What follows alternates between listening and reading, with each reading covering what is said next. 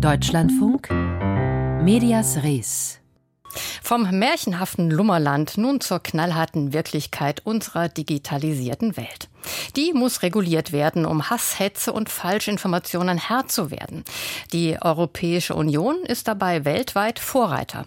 So weit, so gut. Doch die Umsetzung des Digital Services Act gestaltet sich kompliziert. Bis Ende letzter Woche mussten die Online-Plattformen und Suchmaschinen quasi dem ersten Schritt des neuen Gesetzes nachkommen. Sie sollten Daten zu ihren Nutzerinnen und Nutzern in der EU veröffentlichen. Fanny Buschert mit einem Zwischenstand.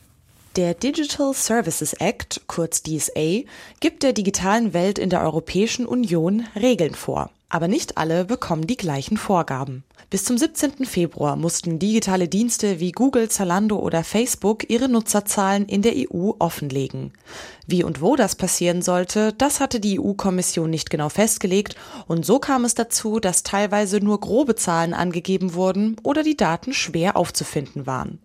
Für die Umsetzung des DSA sind aber gerade die Nutzerzahlen entscheidend, erklärt Julian Jauersch von der Denkfabrik Stiftung Neue Verantwortung. Ich kann und will gar nicht allen Plattformen, die vielleicht jetzt noch keine Zahlen geliefert haben oder, oder die etwas versteckt veröffentlicht haben, irgendwie böse Absicht unterstellen. Nichtsdestotrotz ist es halt schon so, dass es einen Schwellenwert gibt, ab dem bestimmte zusätzliche, noch striktere Regeln greifen. Das sind 45 Millionen Nutzende monatlich in der EU. Sehr große Online-Plattformen und Suchmaschinen müssen beispielsweise Risikobeobachtungen zu ihren Algorithmen vorlegen.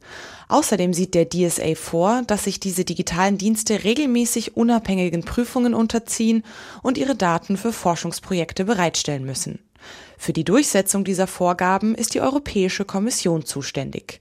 Es brauche solche strikten Regeln, findet Alexandra Gese für die Grünen im EU-Parlament. Die sehr großen digitalen Dienste haben eine strategische Bedeutung für die öffentliche Meinung in Europa. Sie können den Ausgang von Wahlen zum Beispiel beeinflussen. Sie beeinflussen, über welche Themen wir diskutieren und vor allen Dingen auch mit welchem Ton wir diskutieren als Gesellschaft. Sobald die Europäische Kommission die digitalen Dienste mit mehr als 45 Millionen Nutzerinnen in der EU bekannt gegeben hat, haben diese vier Monate Zeit, die neuen Vorgaben umzusetzen.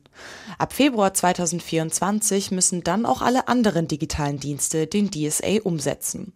Um kleineren Unternehmen nicht zu viel Bürokratie zuzumuten, gibt es für sie weniger strenge Regeln.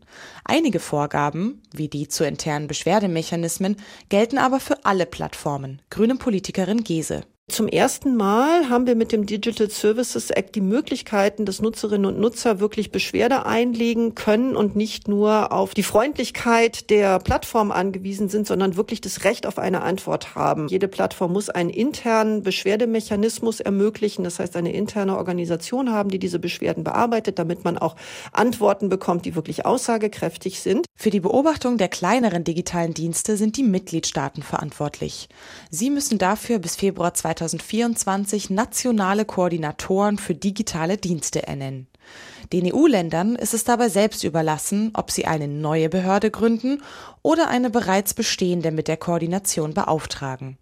Letzteres hätte laut Julian Jauersch von der Stiftung Neue Verantwortung auf kurze Sicht praktische Vorteile, weil vorhandene Strukturen oder Räumlichkeiten gleich genutzt werden könnten. Aber die Regeln, die im DSA stehen, oder zumindest Großteile der Regeln, die im DSA stehen, sind eben neu und sind speziell für Plattformen gemacht, äh, sind bewusst so angelegt, dass sie über verschiedene bestehende ähm, Politik- und Regulierungsfelder hinweggehen. Und da halte ich es für sinnvoll, dass man auch mittel- und langfristig drüber nachdenkt, eine spezialisierte, eigenständige neue Behörde für aufzubauen. Diesen nationalen Koordinatoren kommt bei der Umsetzung des Digital Services Act also eine entscheidende Rolle zu.